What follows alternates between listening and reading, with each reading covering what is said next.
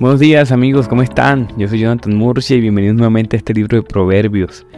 ¿Cómo están? ¿Bien o no? Y bueno, yo quiero ser honesto, yo quizás no tanto.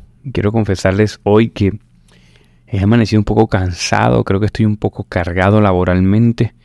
Y, pero el Señor, quiero contarles algo que yo así como ustedes hay días de días, ¿no? Mucha gente me escribe por internet estos últimos días que se ha sentido abatida, que las cosas que no le están saliendo bien, que, a ver, se sienten como agobiados. Incluso algunos me han confesado que algunos tienen algunas tendencias suicidas, varios, que, que no encuentran salida, que no ven salida, que se sienten ahogados económicamente. Creo que el Señor nos está hablando mucho de eso, ¿verdad? Todos.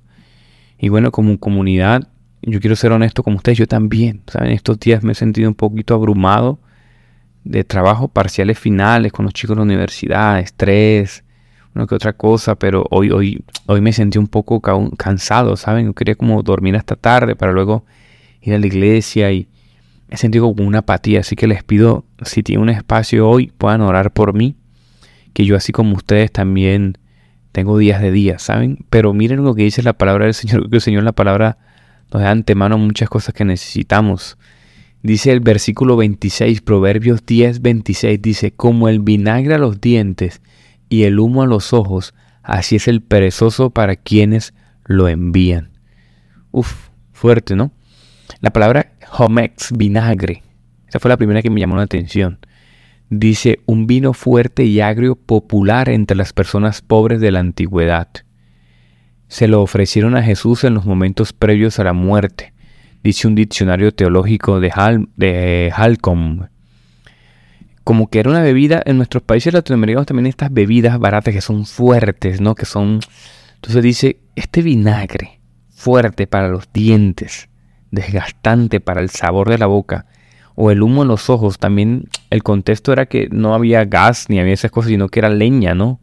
Leña que hoy también entendemos que produce grandes afectaciones a los pulmones. Entonces a los ojos y a los dientes es así el perezoso para quienes lo envíen las consecuencias que afecta, o sea, afecta al otro el ser presos, no solamente a nosotros mismos. Entonces el Señor nos está animando, ¿saben? Incluso esta enseñanza, porque hoy está un poco cansado, la comparto desde uno de, que el Señor me ha mandado un gran mentor, un gran amigo, y, pude no solamente ver el verso, sino meditar con sus enseñanzas. O sea, lo que estoy tratando de decir es que esta enseñanza la preparé yo con Dios, como siempre lo hago, como meditando, orando, sino que el Señor me ayudó una, un día previo me ayudó para la enseñanza de hoy. Cómo es bueno Dios, ¿verdad? Que, que quizás sabía que quizás iba a tener un poco de apatía, cansancio, y, me ha ayudado incluso para prepararles este devocional y para hablar a mi corazón. He sido pastoreado también. Y fíjense esta enseñanza, el perezoso. ¿Qué es un perezoso? Es aquella persona que es negligente, descuidada o floja en hacer lo que necesita ejecutar. Ese es el concepto básico de un perezoso negligente, descuidado o flojo en lo que debe hacer o necesita ejecutar. Eso es un pecado. ¿Cuáles son sus características? Bueno, tengo seis características. Uno, duerme más. Desea pero no se esfuerza. Es incapaz de concluir lo empezado. Se excusa con frecuencia. Sabio en su propia opinión y afecta a otros. ¿Verdad? Cada uno de estos proverbios, de estas enseñanzas, adivina dónde sale de la misma de los mismos proverbios. Proverbios 20:13 dice, no ames el sueño porque te empobrece, abre tus ojos y sacia el paz, sacia, el sacia, sacia tu sed. Desea pero no se esfuerza, el alma del perezoso desea y nada alcanza, dice el Proverbio 3:14. Es incapaz de concluir lo empezado. El Proverbio 19, el perezoso no mete su mano en el plato, pero ni aún es capaz de llevársela a la boca. Se excusa con frecuencia. Proverbio 22, 13 dice, el presoso dice, hay un león afuera, seré muerto en las calles. Sabio en su propia opinión. En su propia opinión, el presoso es más sabio que siete que sepan aconsejar. 6. Afecta a otros también. El que es negligente en su trabajo es hermano del que destruye.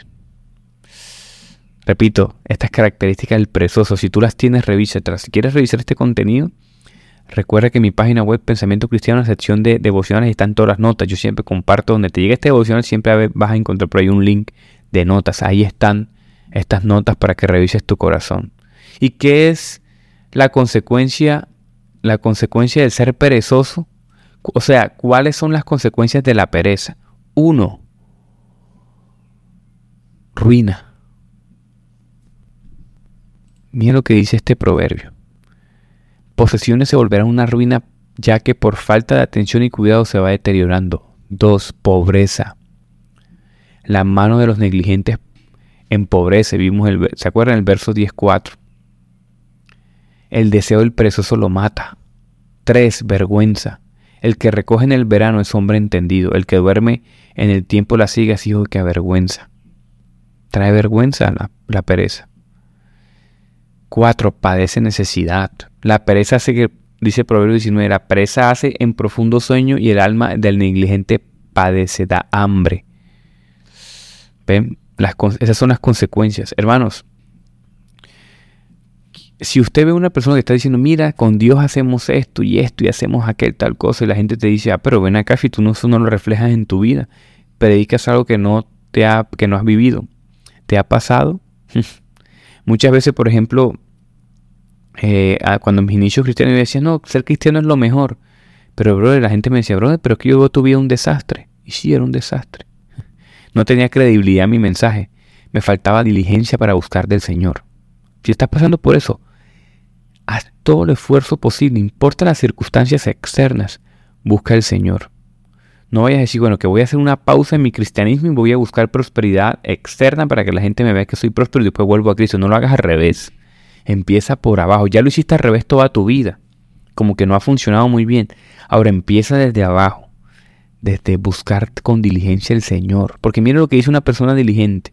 Una persona diligente tiene estas cuatro características. O primero la definición. Es una persona que se apresura, se esfuerza y es cuidadosa en cumplir o ejecutar lo que tiene por delante.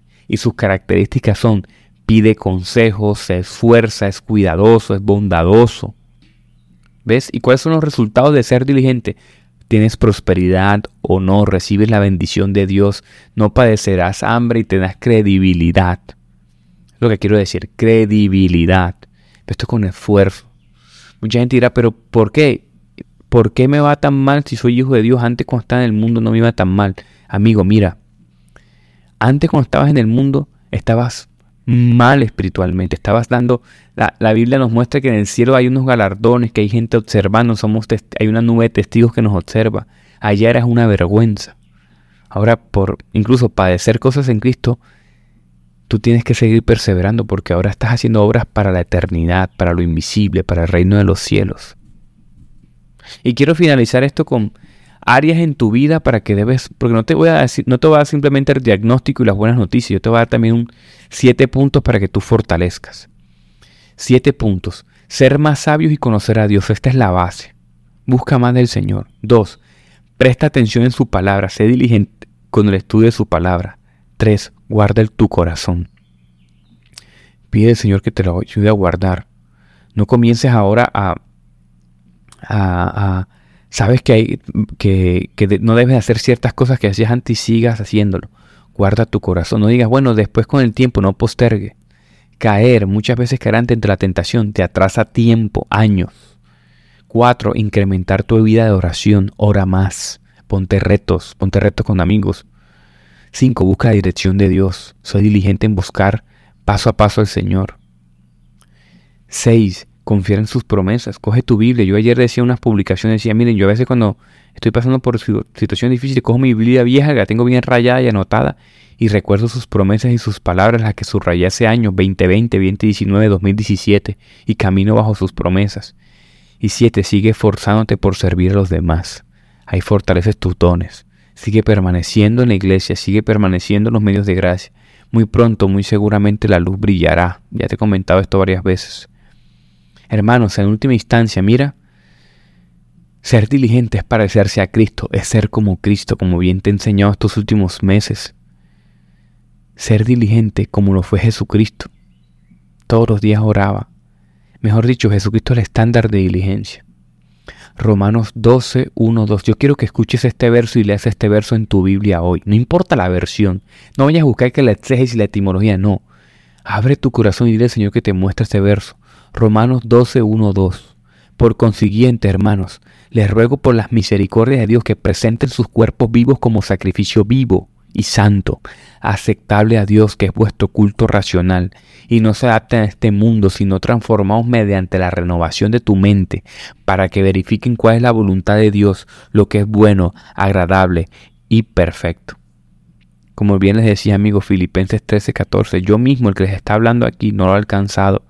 Hay días que me siento cansado como ustedes, que me siento abatido como ustedes, que quizás no me pasa tan recurrentemente como mis inicios como cristiano, es muy raro realmente. De hecho, ayer hablaba con él decía, no sé, hace muchos años que no sentía como esta apatía, este cansancio. Puede ser cansancio laboral, no sé qué será. Puede ser estrés, cosas así. Puede ser.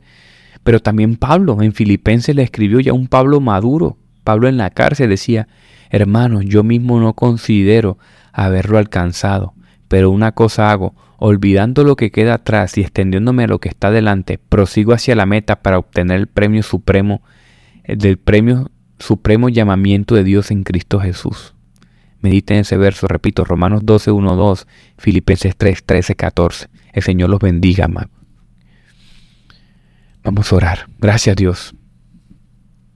Anímanos, Padre amado Jesús. Creo que animes a mis hermanos, Dios. Quiero que todo el que esté pasando, Padre, sea reavivado, Señor, pero también queremos ser sensibles a tu voz en estos tiempos difíciles de cansancio, de agotamiento, de dificultades, no ver un panorama claro. Anímanos, Dios, por favor. Que retumben estas palabras, las palabras de Cristo Jesús en nuestra mente, Señor. Que no se turbe nuestro corazón, sino que descansemos en tu paz que sobrepasa todo entendimiento. Yo no conozco las necesidades de cada uno de mis hermanos, Señor, pero sí tengo confianza de que habitar en ti, de ser diligente en ti, dejar la pereza en buscarte primeramente, es lo mejor que podemos hacer. Conectarnos con el Creador y que nos guíes cada uno de tus pasos. Te pido, Señor, que estas palabras las gane con el corazón de mis hermanos y nos animen. Te pido por cada uno de ellos, Dios. Amén y amén.